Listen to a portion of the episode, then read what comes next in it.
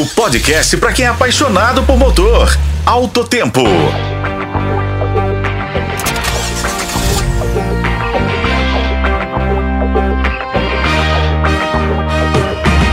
Olá, estamos de volta com mais uma edição do podcast de Alto Tempo. Comigo, como sempre, o colega Igor Veiga. E hoje vamos falar dos 47 anos de operação do polo automotivo da Fiat, em Betim, que durante esse tempo já empregou, gerou renda e receita para Minas Gerais. É muita história, não é, Igor?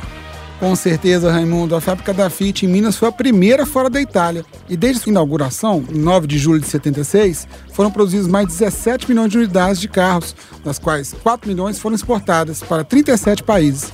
O complexo industrial reúne mais de 120 fornecedores na região do entorno são quantos postos de trabalho por lá, Raimundo? Então, Igor, a fábrica emprega 16 mil pessoas, mais da metade da força de trabalho da empresa é na América do Sul.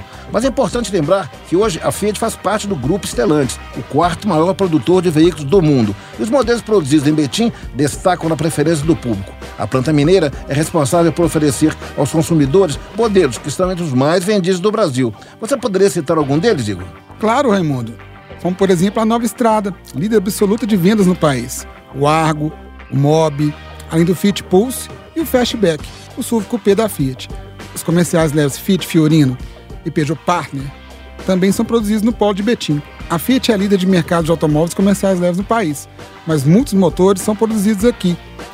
Mês passado foram 1,1 milhão de unidades, essa capacidade se desenvolve por meio de estruturas como o Tech Center e o Design Center, que reúne mais de 2 mil engenheiros, designers e técnicos responsáveis por darem forma às ideias, conceitos e desenhos. Por isso, o polo automotivo de Betim é referência de classe mundial. Parabéns para a Fiat. Com a colaboração de Igor Veiga, eu sou Raimundo Couto. Esse foi o podcast Alto Tempo. Acompanhe pelos tocadores de podcast e na FM O Tempo.